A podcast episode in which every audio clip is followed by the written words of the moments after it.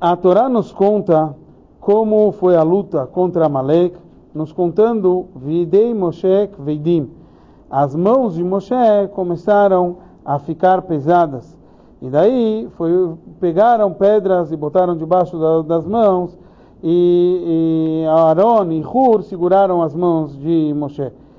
Então, Urash ele fala, Veidei Moshe Kvedim, as mãos de Moshe ficaram pesadas, Bishvil Shenitatzel, já que ele negligenciou Bemitzvah, nessa mitzvah, na ordem da, da guerra, um Minacher Tartav, e ele botou outro responsável no seu lugar, que ele mandou Yoshua, então por isso as mãos dele ficaram pesadas.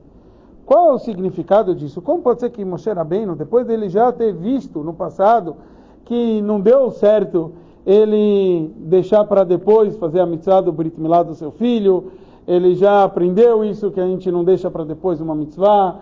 Moshe Rabbeinu não, não ia levar isso assim, leviano, esse conceito de pegar essa mitzvah e, e não, não fazer isso como se deve.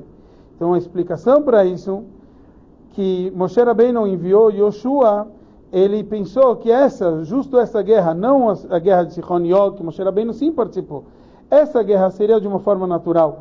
E Moshe Rabbeinu tinha mais de 60 anos, uma pessoa mais de 60 anos normalmente não, não iria lutar. Então Moshe Rabbeinu pensou, meu trabalho deve ser rezar. Então ele mandou o Yoshua liderar as pessoas para uma guerra, a princípio de forma natural principalmente, que Hashem não tinha ordenado Moshe Rabbeinu para guerrear ele mesmo. Então, então ele falou, oh, dessa forma eu vou salvar. Mas quando a gente fala em salvar o Am Israel, Moshe Rabbeinu não podia deixar para outra pessoa. Ele próprio tinha que ir. É isso que ensina para a gente Rashi.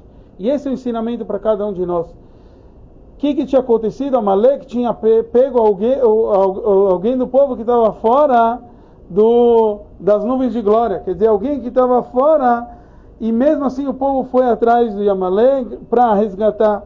E esse é o ensinamento que a gente não pode falar, olha, vou mandar alguém resgatar um, um Yehudi, um judeu desgarrado, que está fora do nosso acampamento. Vou mandar outra pessoa.